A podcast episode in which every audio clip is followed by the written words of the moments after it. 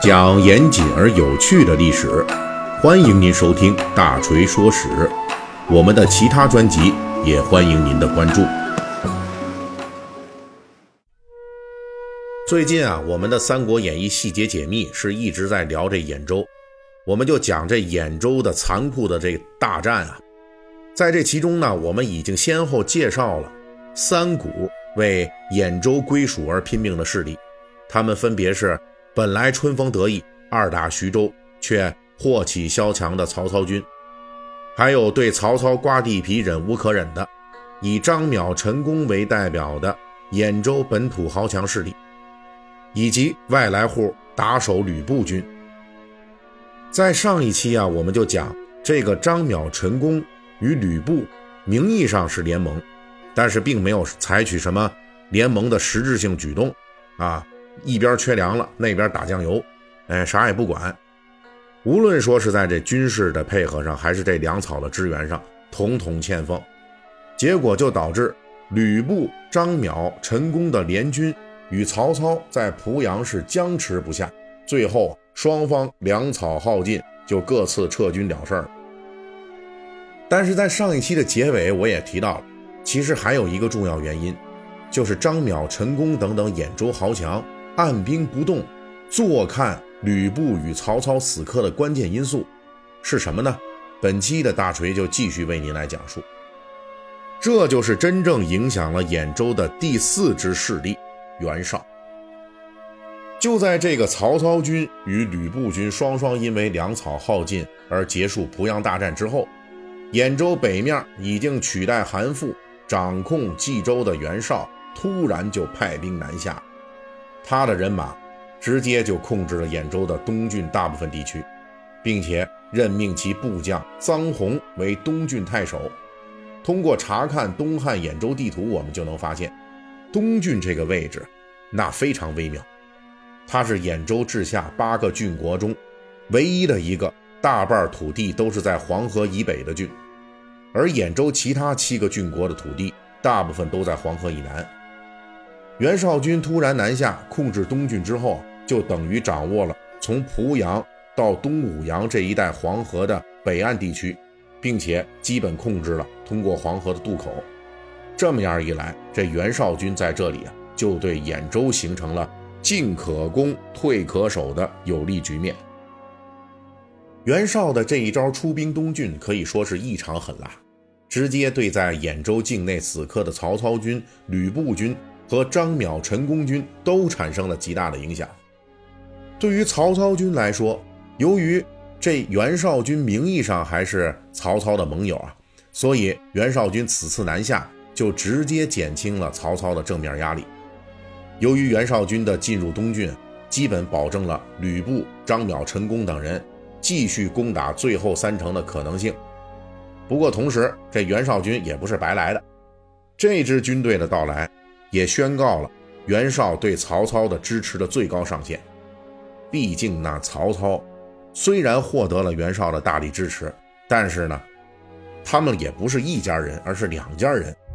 这袁曹两家的合作啊也是非常微妙，而且呢，这之间是充满算计的。袁绍帮助曹操的底线就是派一支袁绍军进入兖州，此后他就不会持续的给曹操军输送粮草。让曹操回血，因为这支袁绍军完全可以在必要的时候替代曹操，掌控兖州。历史上的曹操，正是在袁绍军兵进东郡之后，由于内部粮草极度缺乏，已经陷入了人吃人的窘境了，这才会产生了带领兵马直接投靠袁绍，去给袁绍当马仔的想法。曹操的这种窘境下的被迫选择。实际正是袁绍对曹操援助非常有限的明证，而作为曹操军的盟友，袁绍军直指濮阳，对吕布、张邈和陈宫都构成了直接的威胁。援军南下以后，本来此前的这吕布就与曹操势均力敌，拼得两败俱伤，现在正是双方针尖对麦芒的时候，谁要是加入一支援兵？谁就能彻底扭转局势，更何况此时的袁绍不仅是雄居冀州，还已经打赢了与宿敌公孙瓒的决定性的界桥之战。这时候袁绍是实力雄厚，信心大增。他虽然派兵控制了兖州东郡，却没有采取下一步的行动。但是他的兵马就住在黄河北岸，还掌握了渡口，随时都可以渡过黄河。对正在与曹操军相持的吕布来说，这就是一个具有毁灭性的筹码。请注意啊，这吕布本人啊，之前是投靠过袁绍的，但是袁绍呢看不上他，还安排人要把吕布给做掉。吕布万般无奈之下，才施用计策逃离了袁绍军营，后来就投奔了河内张扬。因为这个事儿，袁绍和吕布。是结下了很深的梁子了。后来张邈、陈宫定计来邀请吕布入兖州，吕布辞别张扬之后，正是走的濮阳这条路攻入兖州。袁绍此时进兵东郡，这袁绍跟吕布可是有大仇的。那臧洪率领的袁绍军驻扎在东郡，不仅说直接对吕布军构成了军事压力，而且还把吕布军。与铁杆盟友河内张扬的联系给切断了，所以从吕布的立场来说，这西面所谓的同盟张邈啊，根本就指望不上。那东北方向的曹操正与自己是拼得精疲力竭的，这时候北面突然加入了一支袁绍的生力军，无论如何他也是挡不住啊。所以吕布就一路东南而下，就去了兖州的山阳郡，也是有袁绍。加入战局之下的被迫行动，而被袁绍这一支南下军给镇住的，不仅仅是吕布，还有张邈和陈宫的主力部队。